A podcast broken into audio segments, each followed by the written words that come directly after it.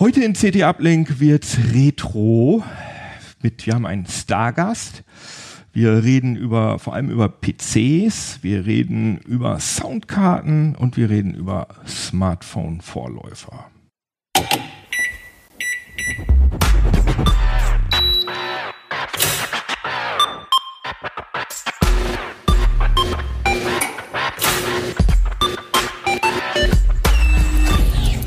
CT Uplink. Und bevor es richtig zur Sache geht, ein Wort von unserem Sponsor. Willkommen in der neuen Normalität. Willkommen bei Enphone, Europas führendem Business Cloud Telefonanbieter. Mit Cloudja, unserer intuitiven Cloud-Telefonanlage, bieten wir Ihrem Unternehmen die clevere Lösung für moderne Cloud-Business-Kommunikation. Kostensparend, kompatibel und auch in Zeiten von Homeoffice extrem zuverlässig. So sind sie etwa mit der praktischen Erweiterung Envoice für MS Teams auch innerhalb der Microsoft Teams Software ganz normal unter ihrer gewohnten Rufnummer erreichbar. Erfahren Sie jetzt mehr auf enphone.com. Jo, herzlich willkommen. Äh, schönen guten Tag. Heute geht es, habe ich ja gerade schon in die Kamera gehalten, heute geht es um das Retro-Heft, um die Bonus-CT, die CT27, die äh, an alle Abonnenten äh, zusätzlich äh, verschickt schon worden ist. So sieht die aus. Und äh, am Kiosk gibt es das gleiche Heft. Da ist das Logo hier oben nur ein bisschen anders. Das blenden wir ein. Und die Leute, die uns nur zuhören, die werden das schon finden. Da steht nämlich einfach ganz groß Retro dran und das CT-Logo. Ja, und ähm, ich habe mein Retro-T-Shirt angezogen. Das ist nämlich das alte Logo von der CT übrigens. Das sah wirklich mal so komisch aus. T-Shirt gibt's um das Meise Shop. Und jetzt äh, stelle ich erstmal unsere Gäste vor. Äh, und zwar äh, haben wir dabei Stefan Wischner aus dem Software-Ressort. Der hat das Heft nämlich konzipiert und Hallo. organisiert. Schönen guten Hallo. Tag. Hallo Stefan. Und Rudi Opitz ist dabei, der hat da auch mitgearbeitet an dem Heft. Herzlich willkommen. Und unser Stargast, den ich schon angekündigt habe, darüber freue ich mich besonders. Äh, Heinrich Lehnhardt ist zugeschaltet aus Kanada, ein Kindheitsidol von mir, ganz ehrlich. Äh, der ist wahrscheinlich einer der ersten Menschen, die über Spiele äh, geschrieben haben in Deutschland. Und ich erinnere mich daran, dass ich, das muss irgendwie so 1900 Heinrich, das war so ein Happy Computer Sonderheft. So ein, eines, ich glaube, das zweite Spiele-Sonderheft. War das 1984, 85? Äh, 5, 86. Ich glaube, das allererste, das durften wir Ende 85 machen. Und das zweite dürfte dann äh, so früher 86 gewesen sein. Jetzt ohne nachzugucken. Und dieses Spiele-Sonderheft, das habe ich, also ich, das war ich, wie alt? Ich bin 78 geboren, äh, das heißt, ich war dann, äh, äh, ja, ich war dann so ja, acht Jahre alt, ne? Ja. Und ich habe das rauf und runter gelesen, dieses Ding. Ich fand das so, fand, ich weiß nicht, warum mich das so fasziniert hat, aber dadurch kenne ich natürlich es ja? freut mich. Da muss ich aber einen Satz dazu sagen. Also vor mir haben natürlich schon andere Leute in Deutschland über Spiele geschrieben. Und eine konkrete Inspirationsquelle für diese ersten frühen Sonderhefte übrigens, ähm, da erinnere ich mich an ein Taschenbuch aus den frühen 80ern, Spaß auf der Mattscheibe. Ich glaube, Helge Andersen war der Autor und das habe ich als äh, Schüler ähnlich konsumiert wie du dann unser Sonderheft. Also wir haben das quasi ja, noch weitergegeben. Das, das war auch so schön wie ein Katalog und ach, es Ja, ja, ja, genau, genau. Und es war halt so krass, ich hatte auch noch längst keinen eigenen PC, sondern, oder kein PC sowieso nicht, aber ich hatte keinen Rechner. Freunde von mir, da habe ich mal gesehen, ich war aber einfach total fasziniert von Computerspielen und wollte natürlich unbedingt einen Rechner haben. Aber dieses Heft war jetzt sozusagen meine Begegnung damit und da kamst, da warst du ja zu sehen drin, äh, auch als Foto. Das war ja auch ein Geniestreich von euch. Dass Boris und Gregor und diese, ja, ja, genau. genau. Aber wie gesagt, äh, das war ja schon, das war ja weit äh, bevor der, äh, der PC äh, äh, sozusagen für Spiele populär war. Das war ja dann die Zeit des C64, Spectrum und so weiter. Da haben wir in den letzten beiden Retro-Heften schon viel drüber geschrieben. In dieses Mal geht es um den PC. Da hast du ja auch einiges äh, mit zu tun, Heinrich. Du hast ja dann die PC Player gegründet nach äh, nachdem du bei Happy Computer die Powerplay gemacht hast, dann gab es die PC Player. Und da würde ich euch jetzt einmal bitten, einmal kurz zu erzählen, wie ihr eigentlich mit dem PC äh, ja, wie, was da eigentlich eure erste Begegnung gewesen ist mit dem PC. Heinrich, fang du mal an.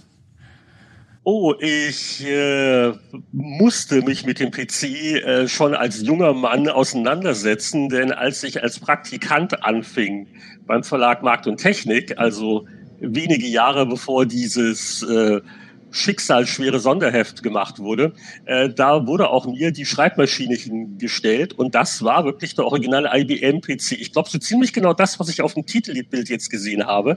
Äh, also in, in voller Pracht mit, mit Grünmonitor. Da war, ja, ja, ja, also das sieht sehr, sehr ähnlich. Und, wobei, hat der sogar eine Festplatte? Die hat man noch nicht. Also also das weiß hatten, ich gerade gar nicht. Also wir hatten ein zweites Kettenlauf. Also das zweite Diskettenlaufwerk war ja schon mondän. Und äh, ja, also ich kannte den PC äh, als reine Arbeitsmaschine äh, WordStar. Äh, ich weiß nicht, meine, meine ersten Tage in der Redaktion, wie ich mit viel Schweiß auf der Stirn die richtigen Kontrollkommandos versucht habe mir zu merken, weil WordStar ja sonst den Text äh, sonst wohin schießt, aber nicht auf die Diskette.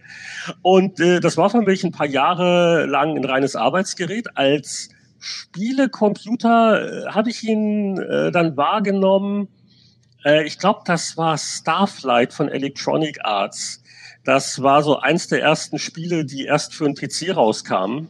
Und da brauchte man eine CGA-Grafikkarte. Ja. Und da durfte ich dann, wir hatten also so einen, einen so ein Bolin auch in der Redaktion, da durfte ich dann abends auch mal ran, um das zu testen. Und dann im Lauf der 80er hat sich ja dann sehr schnell rausgestellt, wo es lang gehen wird. Aber ja, meine erste Berührung mit dem PC war also rein geschäftlicher Natur. Zu dem Zeitpunkt hätte ich nicht im Traum dran gedacht, äh, dass das ein Gerät ist, was mich jemals ähm, privat auch äh, faszinieren könnte. Also da war ich eher so bei Genau, was du vorhin gesagt hast, C64 und Spektrum, das waren so meine Traumkisten. Aber dieses IBM-Ding, das braucht doch keiner. Rudi, Rudi, was, wie war das bei dir? Oh, bei mir war es so, wo es ganz genau angefangen hat, keine Ahnung. Also es lief wahrscheinlich eh, äh, ähnlich wie bei dir, Heinrich. Also ich musste es irgendwie in der Schule, irgendwo hatte ich da die ersten Kontakte mit dem PC. Da kann ich mich gar nicht so dran erinnern, weil die spannenden Momente, das waren die 8-Bitter halt. Das war Stefan stand eben schon auf, der berühmte Sinclair Spektrum. Und damals habe ich mich schon sehr viel mit der Hardware beschäftigt und habe die Dinger äh, auf, ausgebaut, auseinandergenommen, habe kurze Zeit später auch damit mein Geld verdient und habe da natürlich auch die ersten PCs, das waren meistens Nachbauten, also den Original IBM PC, der lag finanziell weit oberhalb von meinen Möglichkeiten und auch von den Möglichkeiten von Schulen und so. Aber den also wollte man ja eh nicht haben damals. Da war ja. Nee, also, nicht wirklich. Also äh, die haben auch meistens dann die Nachbauten genommen. Es kam, ging dann also relativ schnell, dass dann die ersten äh, AT-kompatiblen waren. Da, da war es dann halt schon der AT und dann war da auch schon mal eine 20 Megabyte Festplatte drin und Tower-Gehäuse und Power-Switch, naja, was man so alles kannte in der Richtung. Ja. So super spannend fand ich die Dinge halt nicht, weil ja keine Farbe, ne, wenn man mal so CGA hat. Und äh, ich kann mich nur dran erinnern, mein erster Computer war gleich ein Schlepptop. Ah ja, okay. Den, den habe ich nämlich relativ günstig, äh, ich sag mal, fast vom Grabbeltisch abstauben können. Und äh, war noch sehr cool, weil ich hatte einige Freunde, die auch Computer verrückt waren. Ich weiß noch, äh, wie meine Mutter sich so einen kleinen Malteser, ich weiß nicht, ob äh, ihr den Hund kennt, das im, im Duden steht das äh, Vieh unter seidenfälliges Luxushündchen. Ach, wir reden jetzt, ich habe jetzt gedacht, das wäre irgendwie ein, ein, ein, Laptop oder so. Ja, dann, dann hör mal, dann hör mal weiter, dann hör mal weiter zu. Der eine Freund kommt dann zum, zum anderen Freund und sagt, hey, Rudi hat jetzt einen Laptop. Laptop heißt Schoßhund. Ah, ja, das stimmt. und er wurde sofort dementsprechend neidisch. Der Witz, halt, äh, Witz war halt kurze Zeit später hatte ich einen Laptop. Und äh, der, eins der prägendsten Erinnerungen eigentlich an das Dingen war, ich hatte damals war ich noch eigentlich mehr mit dem Atari ST am Gange. Und das war eigentlich mein Hauptrechner, wo ich auch immer nur am Basteln und am Spielen war. Da kam dann aber ein Freund von mir eben auch, ein Computerfreak, irgendwie mal abends zu mir hin, packte irgendwie zwei, drei Disketten da äh, auf den Laptop und war nicht mehr ansprechbar. Was hat er installiert? Civilization. Ah, natürlich, ja, ja. Klar. Und ich habe ich hab ihn dann irgendwie um halb zwölf oder was rausgeschmissen, habe dann nie wieder dran gedacht und das ist dann äh, fast, ich weiß, ein Jahr später oder so. Äh, damals war ich schon im Studium, war äh, Semesterferien, ich hatte nichts zu tun.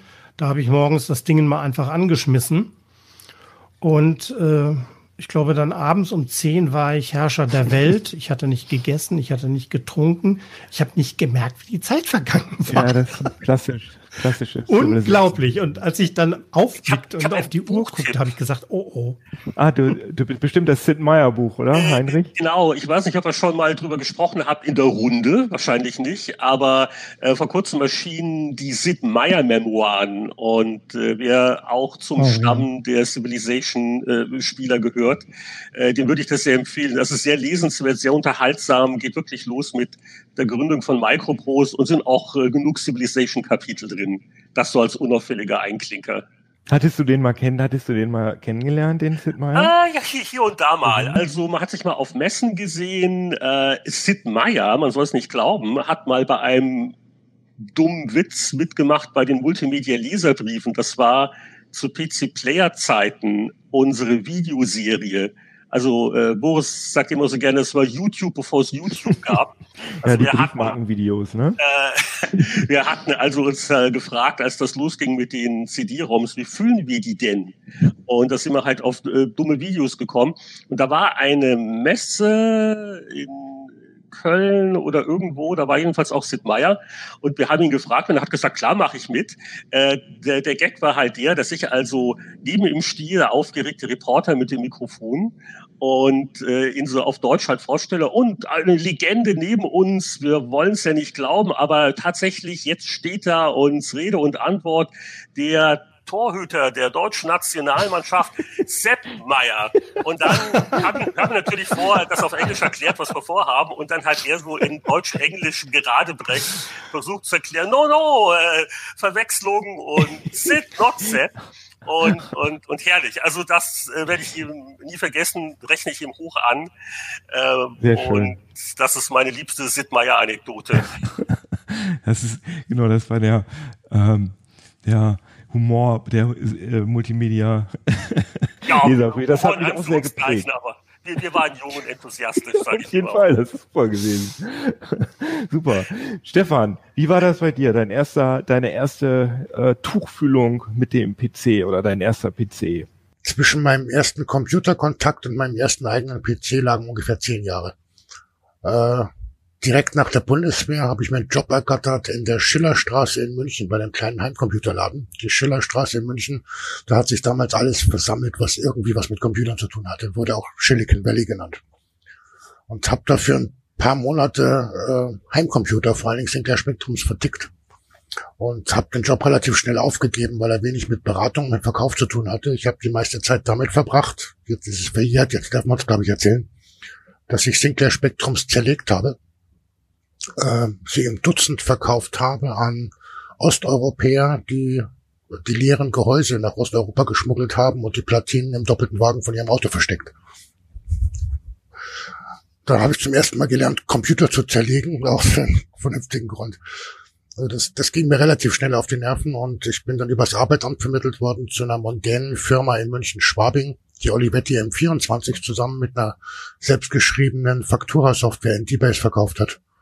Und da habe ich eigentlich alles gelernt, was so rund in dem rund um PC passiert. Aber als Spielemaschine habe ich mir absolut nicht vorstellen können, obwohl die M24 schon eine ganz gute Grafik hatte. Ich habe mir parallel einen Atari ST besorgt, genau wie der Rudi, und der hat mich sehr, sehr lange begleitet, eigentlich so lange, bis dann viele Jahre später, Heini, wann war das? 92, 93, der Wing Commander rauskam. Ende 90, Ende 90. ja, also mir, mir 91 fast schon. Ja gut, dann waren es sieben Jahre vom Spektrum bis zum Wing Commander. Und dann musste es ein 486er sein, ein eigener. Es ging wirklich nur um den Wing Commander. Also ich bin eigentlich mit PC und Spiele mit VGA eingestiegen. Okay, das ging mir ganz genauso. Also ich hatte einen Amiga und war auch so ein eingeschweißter Amiga-Fan. Habe ich ja, glaube ich, in den letzten äh, Retro-Sendungen mal erzählt. Und dann äh, habe ich auch beim Freund dieses Wing Commander gesehen und das war, also das hat mich so weggeblasen. Ich habe gesagt, was, was? Diese, diese fotorealistische Hand, äh, wo der, der Steuerknüppel da dran war, wie das ausgesehen hat, das war so fantastisch und ich war total irritiert davon. Und zufälligerweise hatte mein Vater dann zwei 86er angeschleppt, auch schon mit VGA Grafikkarte, aber ohne äh, Soundkarte. Und äh, ja, dann habe ich halt angefangen mit, äh, ich weiß nicht, Stunts, Stunts, ich glaube, das hieß Ford, Stunts Exe 4D Racer oder so gab's dann. Also auf jeden Fall war der Amiga dann abgeschrieben und irgendwann habe ich dann auch angefangen, ja, mit, äh, mit Soundkarten und wir haben Blueboxing gemacht am PC, sind also, haben, ist jetzt wahrscheinlich auch verjährt, darf ich jetzt auch drüber sprechen. Wir haben also kostenlos telefoniert und äh, ja, das war alles total aufregend. Dann mit dem, mit den ersten Mailboxen und dann kam das Internet und also dann fand ich den PC super geil und bin da dann auch nicht, wie wir alle wahrscheinlich nicht wieder von weggekommen, weil der Heimcomputer war dann ja leider tot. Oder was heißt leider? Trotz Wing Commander auf dem 286er, das war doch eher ein Screensaver mit Dia-Show dann. Ich glaube, das erste ging sogar. Also es war so ein, es war so ein sehr oh. schneller 286er. Aber äh, gut, wir haben ja auch, wenn man sich die alten Spieletests teilweise anguckt, da waren ja auch Sachen so mit einstelligen äh, Framerates dabei, wo wir dann geschwärmt haben von der realistischen, weichen 3D-Grafik. Ich glaube, da war aber noch härter im Nehmen. Aber das ist ja super, weil dann sind wir jetzt direkt in dem äh, Artikel drin, den du äh, geschrieben hast äh, fürs Retroheft, Heinrich, nämlich über Spiele, die die also du, du hast auch einen Artikel gemacht, der hat mir auch sehr gut gefallen über Solitär, also dass das bei Windows 30 Jahre ähm, genau beigelegt ist. Der wahre Klassiker. Sowieso sind hier äh, ganz kurz äh, wirklich, also ich bin, ich habe das Heft auch jetzt vor ein paar Tagen erst zum ersten Mal gesehen. Ich war nicht dran beteiligt oder fast nicht. Habe nur einen kleinen Artikel über Virtual Reality geschrieben, aber da sind tolle Artikel drin, zum Beispiel über MP3, das Interview äh, mit Karl-Heinz Brandenburg. Also es gibt da irgendwie äh, was über Norton Commander und so alte PC-Programme, über die ich ewig nicht nachgedacht habe. Also wirklich ganz tolles Heft. Und ein Artikel ist von Heinrich über Spiele, die die Hardwareentwicklung vorangebracht haben. Und das war ja auf jeden Fall... Ähm, ja, Wing Commander war das, aber das war ja wahrscheinlich nicht das erste, Heinrich, oder? Was war, war so deiner genau, Meinung nach? Wing Commander war jetzt die perfekte Brücke. Ich bin auch ganz froh, dass wir das berücksichtigt haben. Also unser Kollege Wischner und ich, äh, wir haben uns so ein bisschen unterhalten, äh, wie, wie könnte man das angehen.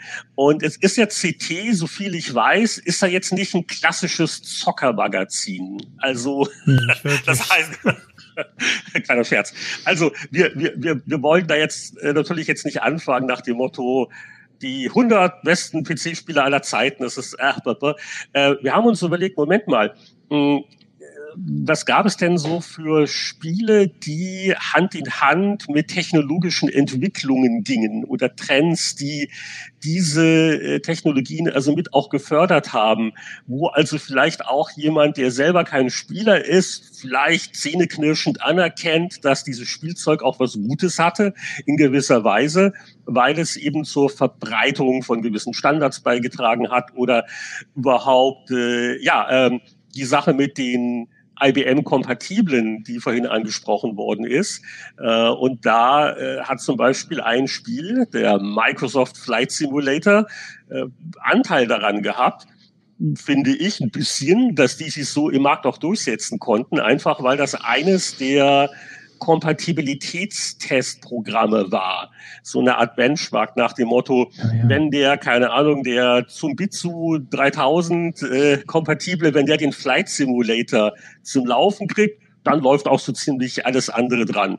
Also das ging schon in den ähm, frühen 80er eigentlich los damit. Also vor der CGA-Grafikkarte war das dann schon? Äh, die gab's nie. Also die, die Geschichte ist ja die, dass äh, Microsoft deswegen mit den äh, Machern äh, von Flight Simulator diesen Deal gemacht hat, weil sie ein äh, Produkt brauchten, das quasi die Vorzüge dieser CGA-Karte demonstriert. Flight Simulator, den gab es schon auf dem Apple, äh, alles sehr primitiv. Und äh, das war so die erste Inkarnation. Ich glaube, die meisten von uns äh, sind dann mit dem Flight Simulator 2 der nächsten Version in Berührung gekommen. die halt Microsoft für den PC rausgebracht hat, war aber auch in C64-Kreisen eine beliebte Kopie, auch wenn die meisten nicht mal einen Start hingekriegt haben. Äh, aber äh, richtig, also das, das war so, als das so losging, oh, guck mal, es gibt diese CGA-Karten, aber noch wichtiger eigentlich war die Rolle des Programms als Kompatibilitätstest. Mhm. Und äh, wie sah das dann aus, wenn, wenn Rechner nicht kompatibel gewesen sind? Also da, das startete dann gar nicht oder was war dann da los? Ja, dann haben die Tester äh, schlechte Sachen geschrieben. Also ich war zu ich kann mich noch entsinnen, wie auch wirklich bei uns war damals äh, der Jürgen Zumbach, äh, als das äh, auch für Happy Computer ein Thema war, mit diesen PC-kompatiblen, so ab, so langsam, so im Lauf der, so ab Mitte der 80er. Äh, also ich selber war jetzt kein Hardware-Tester, aber die, äh, die Leute, die sich damit beschäftigt haben, die haben das schon sehr oft den Flight Simulator äh, geschaut. Aber ich, ich glaube, ja, ich glaube, äh, Stefan, weißt du das? Da ist wahrscheinlich gar nicht gestartet, weil der Witz war doch der, dass das Ding äh, auf äh, IBM-ROM-Sachen auf zugegriffen hat, ne? Ja, richtig. Der hat auf Routinen im Original IBM BIOS zugegriffen, die äh, so nicht äh, dokumentiert waren und so von den vielen PC-Klonherstellern nicht unbedingt eins zu eins nachgebaut wurden. Laut Bruce Artwick, dem Hauptprogrammierer des Flugsimulators, sollen sogar PC-Hersteller selbst den Flugsimulator als Kompatibilitätstest benutzt haben, bevor sie ihre Rechner ausgebracht haben. Äh, äh richtig. Und er meinte, glaube ich, auch irgendwann, äh, teilweise sind dann die Hersteller von sagen wir, so Grafikkarten auf ihn zugekommen nach dem Motto, oh, äh, genau, also, äh, also es wurden auch immer mehr Sachen auf dem Flight Sim abgestimmt, dann ging es auch in die andere Richtung und das war also so dieser kleine Beitrag zur, zur Standardisierung. Ah ja, cool.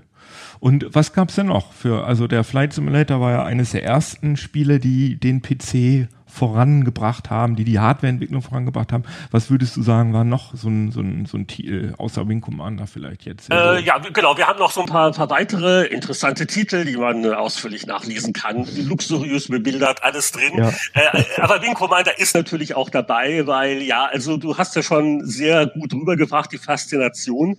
Ähm, bei uns damals in der Redaktion hatte das auch so einen Effekt gehabt. Also das war das Spiel, wo wir dann auch wussten, da geht's lang, der PC. Also war ja Amiga und überhaupt.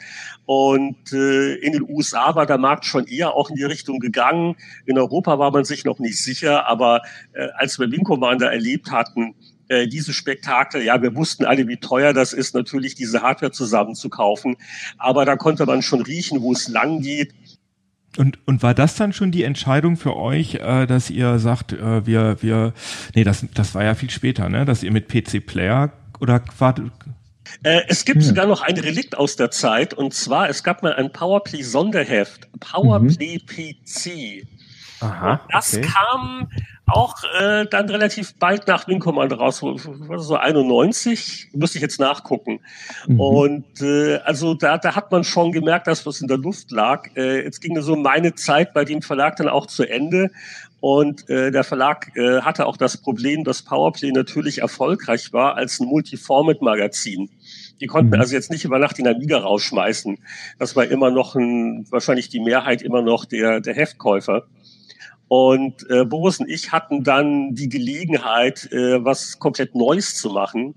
Äh, und wir hatten dann 92 die äh, PC Player konzipiert. Und äh, das war aber dann auch in allen anderen Ecken des Zeitschriftenmarktes auch schon ersichtlich. Ich glaube, also in den USA sowieso. Ich glaube, auch in England ging es schon los mit den reinen PC-Spieleheften. Computec hat zu der Zeit in Deutschland auch die PC Games hier schon geplant oder sogar schon rausgebracht. Ähm, also äh, genau, Wing Commander kam Ende 90 raus. 92 war das Jahr, wo dann das mit den PC-Spieleheften losging. Also da kann man so ungefähr, glaube ich, hier rückberechnen, äh, wann die Zeit war, wo der PC sich so als wichtige Spieleplattform durchgesetzt ja, hat. Ja, das war so 19, das war bei mir auch so äh, gefühlt 1990. Da ich weiß doch, es gab Lemmings, hatte ich dann auf dem PC und auf dem Amiga und das sah irgendwie ungefähr gleich aus, wenn ich mich da recht entsinne. Aber dann, und Wing Commander gab es ja auch noch für einen Amiga, aber das konntest du de facto nicht spielen. Das war irgendwie, ich weiß nicht, auf, auf 20 Disketten, naja, ich übertreibe, aber es war auf jeden Fall sehr viele, auf sehr vielen Disketten, wenn ich mich richtig erinnere und äh, das hat alles keinen Spaß gemacht. Und dann gab es natürlich Monkey Island, das war ja auch so ein Superheuler, den alle spielen wollten und das war natürlich auch viel toller als auf dem PC. Also ich glaube, so ein, so zwischen 1990 und 92, glaube ich, wurden die Hebel äh, in Bewegung gesetzt. Ja, vielleicht darf ich hier gleich mal einhaken. Das war eigentlich in, in zweierlei Hinsicht ein Meilenstein. Zum ersten hat sich die VGA-Grafik etabliert und mit dem Wing Commander auch recht eindrucksvoll präsentiert. Aber zum anderen hat dem PC noch ganz massiv was anderes gefehlt zu Amiga und C64 und Co. Das war der Sound. Bis dahin gab es nur diesen kleinen, äh, irgendwo ins Gehäuse geklemmten Lautsprecher, der vor sich hingepfiffen hat. Und dann kam halt, das müsste 91 oder 92 gewesen sein, Adlib mit der ersten Synthesizer-Karte raus, die mit Geräuschen und Soundeffekten noch nicht so gut war, nicht digitalisieren konnte, aber Musik zumindest auf dem Niveau von einem C64 oder einem MSX-Rechner gespielt hat. Das war schon, war schon cool auch. Aber was haben, was hat die Adlib-Karte, weißt du das noch, was hat die gekostet am, am Anfang? Das kann ich dir nicht sagen, aber da, damals hat eigentlich jede vernünftige Karte 300 Mark gekostet. Das würde ich jetzt raten. 300. Das war mega teuer, ne? Wenn man bedenkt, dass der Amiga, ja, der Amiga hat ja, glaube ich, der ging ja dann zeitweise für, ich weiß nicht, 600, 700 Mark oder so über den Ladentisch und dann muss man, muss man für eine Soundkarte alleine schon 300 Mark ausgeben.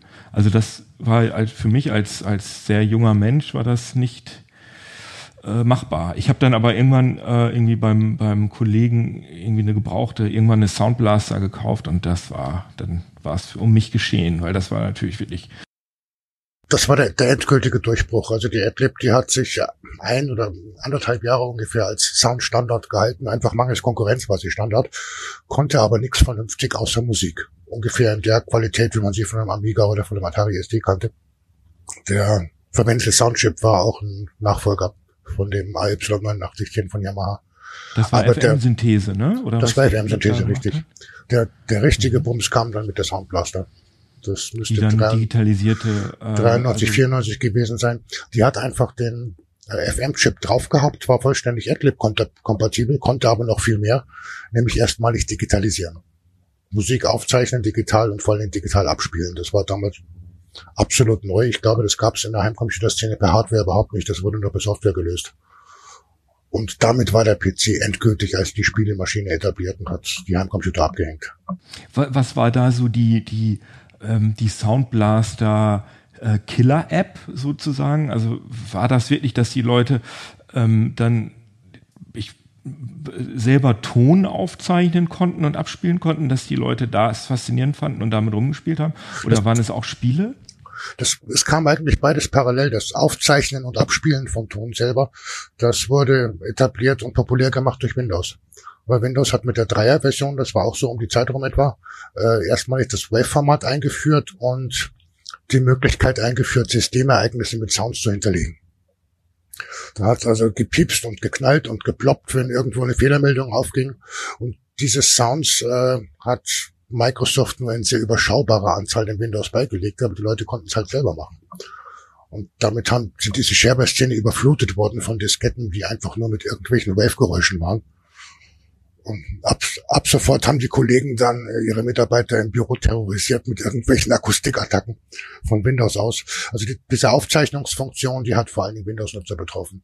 Für PC-Spiele hat Ich, ich erinnere mich daran, dass ich ganz, sorry, ganz kurz, ich, das ist mir jetzt gerade wirklich klar geworden wieder. Hab ich total verdrängt. Ich hatte mit einem Freund in der Schule, ich war dann ja wahrscheinlich so in der siebten, achten Klasse, wir hatten so eine dreieinhalb Zoll Diskette, wo wir immer uns so Ton, Sprachnachrichten drauf gespielt, drauf gespeichert hatten. Und die haben wir dann immer in der Schule, immer jeden Tag, also das hat man ja so in der Schule gemacht, hatte man ja so ein kleines Tagebuch oder so. Und wir hatten halt eine Diskette und da haben wir uns dann auch immer so Sprachnachrichten drauf gespielt, weil das irgendwie total Future war, dass man mit dem Computer Töne aufnehmen, also Sprache aufnehmen konnte und abspielen konnte. Das ist ja heute, gut, heute werden auch Sprachnachrichten über WhatsApp verschickt.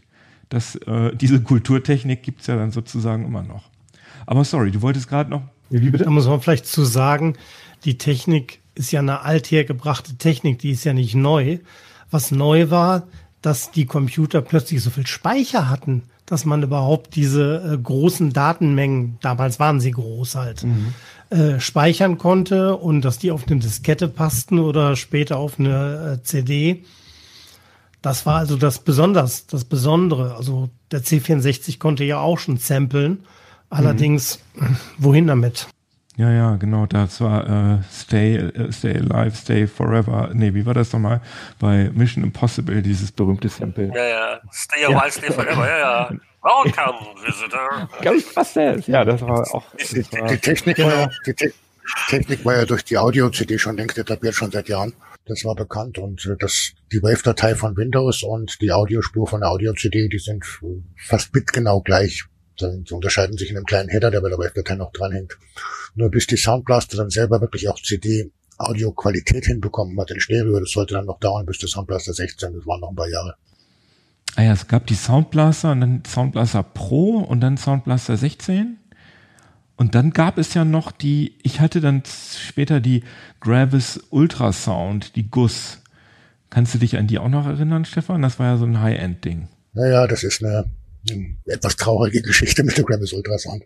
Im Prinzip jahrelang äh, sind dann aus allen Ecken äh, der Industrie sind Hersteller gekrochen und haben versucht, die Soundblaster nachzubauen und zu übertreffen. Nur das Problem war gerade wegen der Spiele war Soundblaster-Kompatibilität das A und O. Eine Karte, die nicht hundertprozentig Soundblaster-kompatibel war und bei Soundblaster angesprochen werden konnte, ließ sich nicht verkaufen. Das hat die technische Entwicklung bei Soundkarten ein bisschen gebremst, bis auf den einen oder anderen Hersteller, der gesagt hat, da pfeife ich mal drauf auf die Kompatibilität, aber einfach besseren Sound und mache sie so halbwegs kompatibel. Und in der Beziehung ist die Gravis Ultrasound sehr berüchtigt gewesen. Die wurde ja dann auch nativ unterstützt von, von, von ja, Software. Also. Musste sie auch. Das Problem war halt, dass ein Spielehersteller nicht für jede Soundkarte, die neu auf den Markt gekommen ist, jetzt neue, neue Direktsteuerung und Unterstützung geschrieben hat. Aber bei der Gravis, die klang damals so gut, haben, einige haben sich darauf eingelassen. Und das war ja dann jahrelang war das ja klassisch, dass man in seinen PC eine Soundkarte reingetan hat und das hörte dann ja irgendwann auf. Äh, woran lag das denn? Dass, dass man heutzutage, also ich glaube, habt einer von euch noch eine Soundkarte in, im PC bei euch?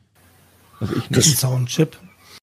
Das steigerte sich massiv sogar noch, denn nach der Soundblaster kam noch der Ersatz für die FM-Synthese, die immer noch notwendig war für die Musikerzeugung. Also im Prinzip waren lange, lange auf den Soundblaster-Karten auch eine kleine Adlib-Karte mit drauf, wenn man so will. Das wurde irgendwann ersetzt durch eine neue Technik namens Wavetable, die vor allen Dingen Musik richtig gut hat klingen lassen. Und das ging so bis knapp zur Jahrtausendwende ungefähr. Ähm, dann hat ein Konsortium aus, ich bin schlecht vorbereitet und kann es nicht aufzählen, wem, ein Soundstandard bestimmt, äh, der die, die Eckdaten eigentlich festlegt für einen Soundchip, den man fest auf dem Motherboard integriert. Das war der AC97 Standard der noch ein, zwei Mal angehoben wurde und im Prinzip ist der, der Soundchip und die Soundhardware auf das Motherboard gewandert. Das war, war gleichzeitig nicht unbedingt der Tod der Soundkarten, aber die Soundkarte war nicht mehr das Consumer-Teil, das man jedem Rechner haben musste. Jeder Rechner hatte irgendwie Sound und bloß noch für gehobene Ansprüche wurden weiter und werden bis heute noch Soundkarten produziert.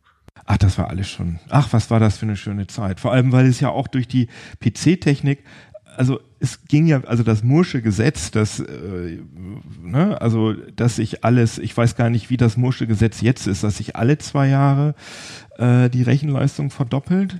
Damals war es ja gefühlt äh, jedes Jahr, äh, also das Mursche Gesetz war ja sozusagen auf Overdrive. Also ich kann mich dran erinnern, ich habe mit dem 286er, 386er, 386er DX, 486er Pentium, das war alles so im Jahresrhythmus fast. Und äh, das war nicht doppelt so schnell, so von einer Generation auf die andere, sondern mindestens dreifach, oder? Oder habe ich, idealisiere ich das jetzt im Kopf? Sagen wir so, das ist eine Frage, wie du die Geschwindigkeit messen möchtest. Ach so, genau. Ja, ja. Wo, wie hat man gemessen? Das habe ich auch ähm, im, im Retro-F gesehen. Dieses, ist das Landmark oder so? Ja, und vorher noch der berühmte Norton SI-Faktor, richtig der berühmteste Benchmark überhaupt für die ersten PCs, mit denen jeder angegeben hat, hinter dem eigentlich bloß ein kleines Assembler-Programm steckte, das, ich glaube, 100 äh, Ganzzahlen multipliziert hat und die Zeit gemessen hat. Aber es war sehr lange der Maßstab, weil man einfach die Zeit genommen hat, die der originale IBM-PC mit 4,77 Megahertz dafür gebraucht hat und hat daraus einen Faktor ermittelt. Und wenn man diesen SI-Faktor genommen hat, was mit Sicherheit keine seriöse Basis ist, dann stimmte das Moore'sche Gesetz in den ersten Jahren schon einigermaßen. So ab dem 386er mit den Architektur Architekturwechseln konnte man es auch nicht mehr mit dem Norton äh, messen. Weil es kam Und dann hat man diesen, diesen Landmark, äh, was schon ein richtiger Benchmark gewesen ist, oder war das auch? Der, der war fast noch ein bisschen schlimmer, der Landmark, ja. Also Bench, okay. Bench, Benchmarks waren damals das Marketinginstrument Nummer eins. Äh, Landmark von den äh, Zent ne, die, die Firma hieß sogar Landmark, hat einen neuen Maßstab eingeführt.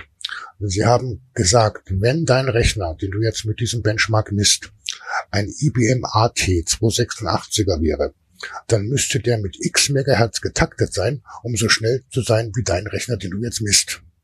Da kam halt völlig schräge Sachen raus. Vor allen Dingen wurde das von den Kunden sehr gerne missverstanden. Da wurde halt geworben damit, ein 486er mit äh, 187 Megahertz Landmark-Geschwindigkeit. Okay, super, ja. Äh, Heinrich, wie war das, das klingt gefährlich. Wie war das denn bei euch in der PC-Player-Redaktion? Wenn es diese schnellen äh, Generationswechsel gegeben hat, habt ihr dann bei der Verlagsleitung immer äh, halbjährlich neue PCs angeschafft? Äh, oder wie? Oh, mussten wir schon.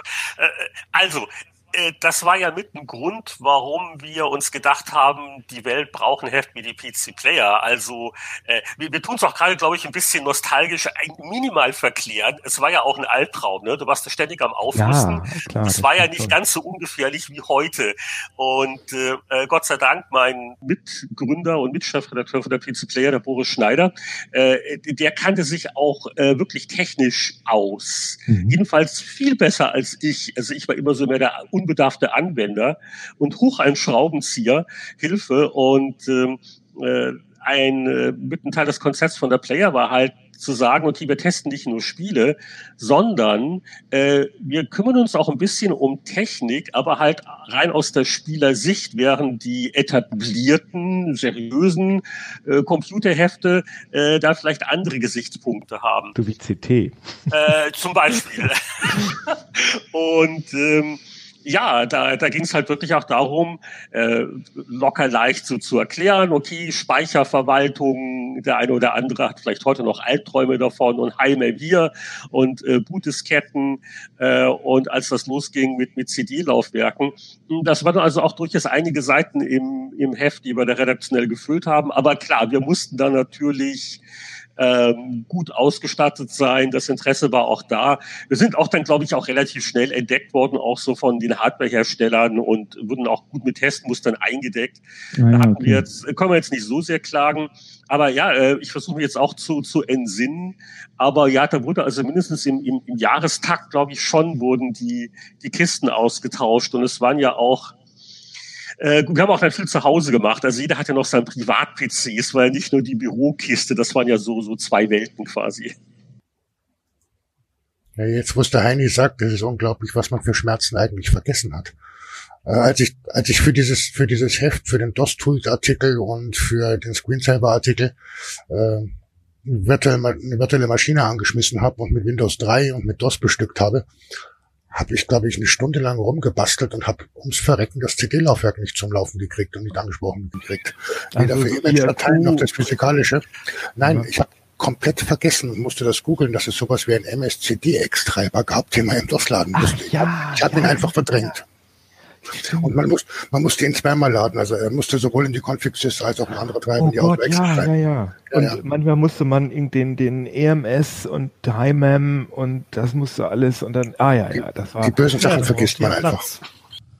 Aber irgendwie war das auch geil, wenn man dann so gefrickelt hat und dann, das war sozusagen, es gehörte schon zum Spielen dazu, dass man so dass man sozusagen die erste Quest hatte man dann schon äh, gelöst, wenn das Spiel gestartet war. Also ich ich habe da sehr wohlige Erinnerungen dran. Und ich meine, jetzt ist das ja so, dass ein PC, wenn du den aktuellen, äh, einigermaßen teuren PC kaufst, den kannst du ja sieben Jahre benutzen oder so. Ohne das, und da läuft, läuft dann auch immer noch alles drauf. Also das hat natürlich auch seine Vorteile, aber damals war es auf jeden Fall aufregend. Ja, und, und es war es war schon noch eine Zeit der Innovationen und das ist uns äh, also bei, bei den Spielen auch wirklich aufgefallen und also wir haben auch wirklich, glaube ich, Beispiele gefunden, einige mehr, andere weniger prominent, sind auch so ein, zwei Geheimtipps dabei, aber diese Hand in Hand gehen mit mit neuen Sachen und äh, wir haben uns auch auf die äh, MS-DOS Ära beschränkt, das ist mhm. vielleicht noch ganz ganz wichtig und äh, da wurden halt Sachen wie CD-ROM-Laufwerke äh, oder vor noch Modems, Datenfernübertragung und so weiter und so fort. Da gab es also doch immer wieder auch, auch Spiele, die das genutzt haben und auch geholfen haben zu demonstrieren, was die Perspektive Rebel Assault, ne? genau. genau, aber das war wirklich, das war wirklich eine, eine, auf jeden Fall eine Zeit der Innovation. Ähm, aber dann hat sich das ja umgelagert, dass sozusagen die PCs dann irgendwann so ein bisschen gestockt haben und dann war das, die Innovation war da im Bereich der Mobilgeräte, Rudi. Ne? Da gab's gab's dann ja die ersten, ähm, ja, die ersten Smartphones, bevor das eigentlich Smartphones hieß. Wann war, wann ging das denn eigentlich jetzt, los? Jetzt, jetzt kam wieder die schöne äh, Überleitung von dir. also die ersten kleinen Computer, die waren ja sowieso also die Homecomputer waren ja sowieso schon abgespeckte Geräte, die relativ klein waren. Dann gab's Taschenrechner, die im Grunde genommen aus PCs schon oder aus Computern bestanden, die richtig Prozessor, Speicher hatten, die basic programmierbar waren. Die konnte man alle schon in die Tasche stecken. Und dann kam ganz zum Schluss noch eine Art und eine Art von Computern, die man in die Tasche stecken konnte und wollte. Das waren die Organizer. Ja, das heißt, die waren, das, ja, Organizer waren halt die Geräte, wo man halt seine Terminkalender mit äh, organisieren konnte, wo man äh, Kontaktliste pflegen konnte, wo man äh, eventuell sogar kleine Texte eingeben konnte. Aber es war vor Internet, ne? Also das. Äh Wir reden von vor Internet, ja, ja. Damals äh, war auch die drahtlose, äh, drahtlose Übertragung von Daten noch nicht en vogue, sag ich mal so. Also es gab also schon. Man hatte dann so ein kleines Kästchen und da hat man dann irgendwas notiert und dann hat man das Kästchen. Ja, nö, die Dinger sahen PC aus, die sahen, genau, die sahen aus wie Taschenrechner. Nur, dass sie eben eine kleine Querztastatur hatten, die man aufklappen konnte.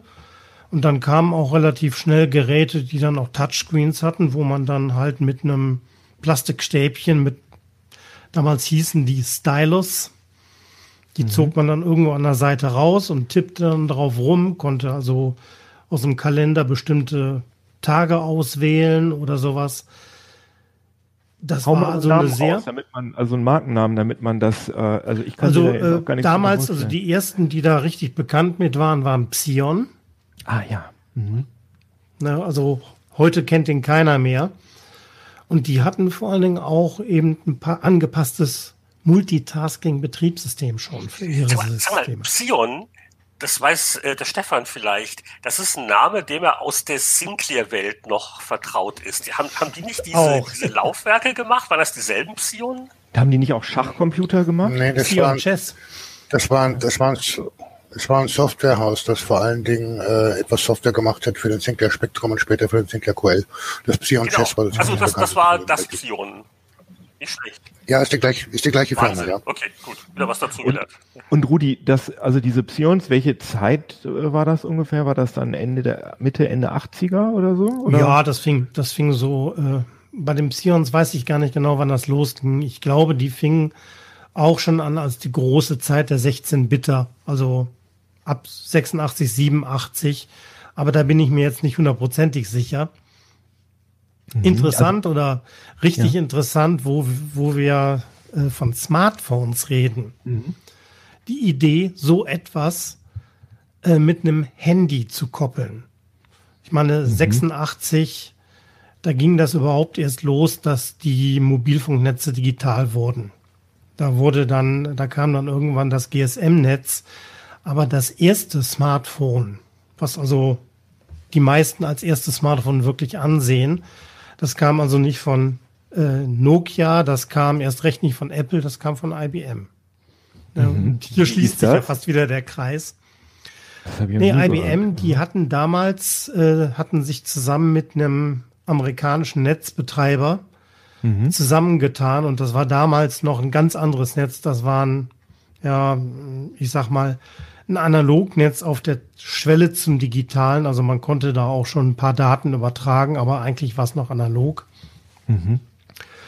Und äh, die hatten dann quasi so ein Mini-PC. Und ich sage tatsächlich PC, weil in dem Gerät tatsächlich ein 8086 oder ein System on a Chip basierend auf einem 8086 gewerkelt hat. Mhm. Und das Dingen, äh, das nannten sie das IBM Simon. Das hatte schon ein Touchscreen. Das habe ich auch schon mal gehört, ja. Mhm. Du hast du drüber geschrieben, als es 20 Jahre alt wurde. Guck mal in den Ticker. Oh, stimmt, stimmt. Ja, ja, genau. Aber das ist ja auch schon 20 Jahre her. ja, oh ja, also wie ja. gesagt, das war, also offiziell auf den Markt gekommen ist das Ding 1994. Damals aber, wie gesagt, noch nicht für, ein, für die modernen digitalen Mobilfunknetze. Und damals gab es auch noch keine vernünftige Akkutechnik. Das Ding wog ungefähr ein halbes Kilo. Von der Bedienung her war schon so, was man erwarten konnte. Es hatte einen Touchscreen, der war beschissen abzulesen, aber äh, es funktionierte. Es hatte eine grafische Oberfläche, obwohl dann DOS drauf lief. Aber den DOS-Prompt, den sah, den hatte man nicht zu sehen gekriegt, weil IBM dann dementsprechend grafische Oberfläche für entwickelte. Nachteil war nur, wie gesagt, ein halbes Kilo schleppt nicht jeder rum. Nebenbei brauchte man auch noch ein paar Kilo Batterien, weil die Akkulaufzeit ungefähr eine Stunde betrag, oh. betrug. Und, und äh, dieses Mobilfunknetz, das war wie damals üblich alles andere äh, als durchgängig, sondern es äh, gab nur wenige Ecken, speziell in den USA, wo man überhaupt Mobilfunk nutzen konnte. Also mhm. hatten sie wohlweislich dem äh, diesem Simon sogar eine RJ11 Buchse geschenkt. Das heißt also, dass man sie einfach, dass man das Ding einfach ins Festnetz ankleppen konnte und, um damit man zu telefonieren. Oha. Äh, ist auch nicht lange verkauft worden, aber nichtsdestotrotz haben die wohl, glaube ich, über 50.000 von den Dingern verkauft damals. Ja, ich habe leider nie eins in der so Hand gehabt, viel, ne? aber das so als äh, zum Kraft, zum Krafttraining wäre das schon ganz nett gewesen, glaube ich. ich kann mich, ich, dass ich den Artikel geschrieben habe, aber ich glaube, das hat der ja, IBM. Da, da hattest du. Hat das veröffentlicht. Ja, ich, ich, ich habe es gerade äh, mir aufgerufen. Die haben irgendwie da so eine schöne Pressemitteilung dazu geschrieben und da habe ich dann genau. Tickerdienst gehabt und habe das dann irgendwie gemacht. Aber das ist echt ein cooles Ding. Das blenden wir auch ein für die Leute, die uns hier äh, die uns zugucken hier ähm, und nicht nur zuhören, blenden wir das ein, weil alleine dieses extrem kontrastarme Display ist ja schon sehr. Also die äh, kontrastarmen Displays, die sind uns noch lange erhalten geblieben. Vor allen Dingen, es ging ja darum, das waren Touchscreens. Ja. Und das heißt, es war immer noch eine Folie beziehungsweise eine ganze Lage, die die Touch-Funktion integrierte. Ja, und ja. spätestens die sorgte dafür, dass der Kontrast ganz arg in, die, in den Keller ging. Mhm. Das Konnte nächste, man da wenigstens Snake drauf spielen oder sowas? Snake war äh, Nokia. Ich ja. will ja nicht sagen. Wir hatten, auch, hatten noch Gameboys, Abteilungen, kaum ja, erkennbare Schwarz-Weiß-Displays, aber da, gibt's, da gab es dann stimmt. Tetris dafür. Das war ja, schon okay. Also man konnte, man konnte tatsächlich auch doch Spiele drauf installieren. Also auf dem Simon. Das war durchaus möglich.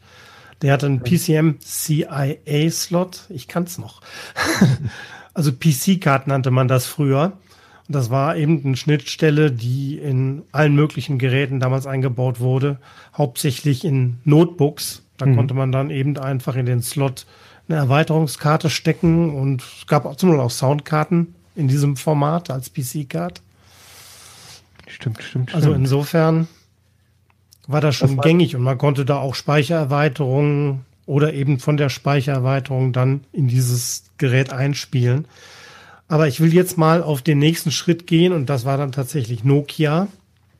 Mhm. Achso, vielleicht jetzt noch äh, speziell auf dich, Keno, weil du in der Anmoderation immer gesagt hast, die Vorläufer mhm. von Smartphones.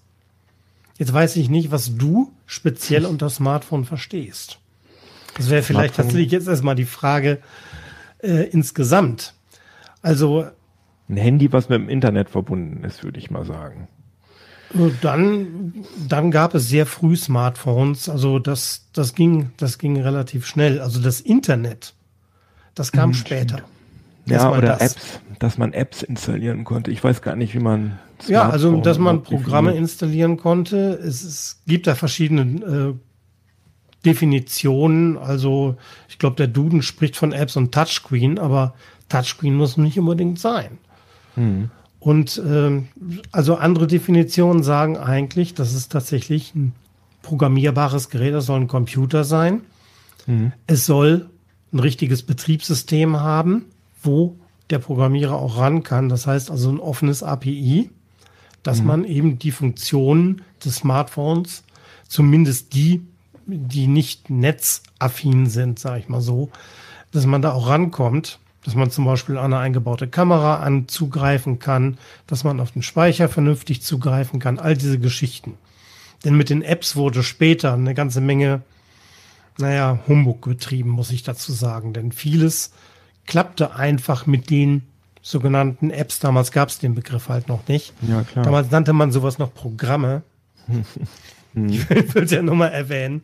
Und der Nokia Communicator, der wurde dann aber schon häufiger verkauft als der. Der wurde äh, verkauft IBM. und der, die Communicator war ja eine ganze, das war ja eine ganze Reihe. Mhm. Der erste Communicator kam 86 auf den Markt und der war wirklich ein Brüller, muss man sagen. 86 oder 96? Äh, Entschuldigung, 96. 96. Achso, okay. Mhm. Jetzt war ich doch etwas zu früh. Easy, ja, ja. Nee, 96, aber der war dann wirklich der große Hingucker. Das Ding sah aus wie ein damals schon überdimensioniertes Handy. Ähm, also zehn Jahre vorher sind alle Handys, hatten alle Handys diese Größe und waren Knochen. Ja, und das Ding sah einfach nur wie so ein Knochen, also wie ein etwas veraltetes Handy, hatte aber ein kleines Display. Der Witz ist nur, wenn die Leute damit telefonierten, dann hielten sie immer die weil Wähltastatur und das kleine Display nach außen. Und das kannten die Leute eigentlich nicht. Ja, da kamen dann einige Leute, die kamen an, sie halten ihr Handy falsch. Ja, weil mhm. nämlich Nokia ähm, Mikrofon und Lautsprecher auf die Rückseite gebaut hat. Ah ja, okay.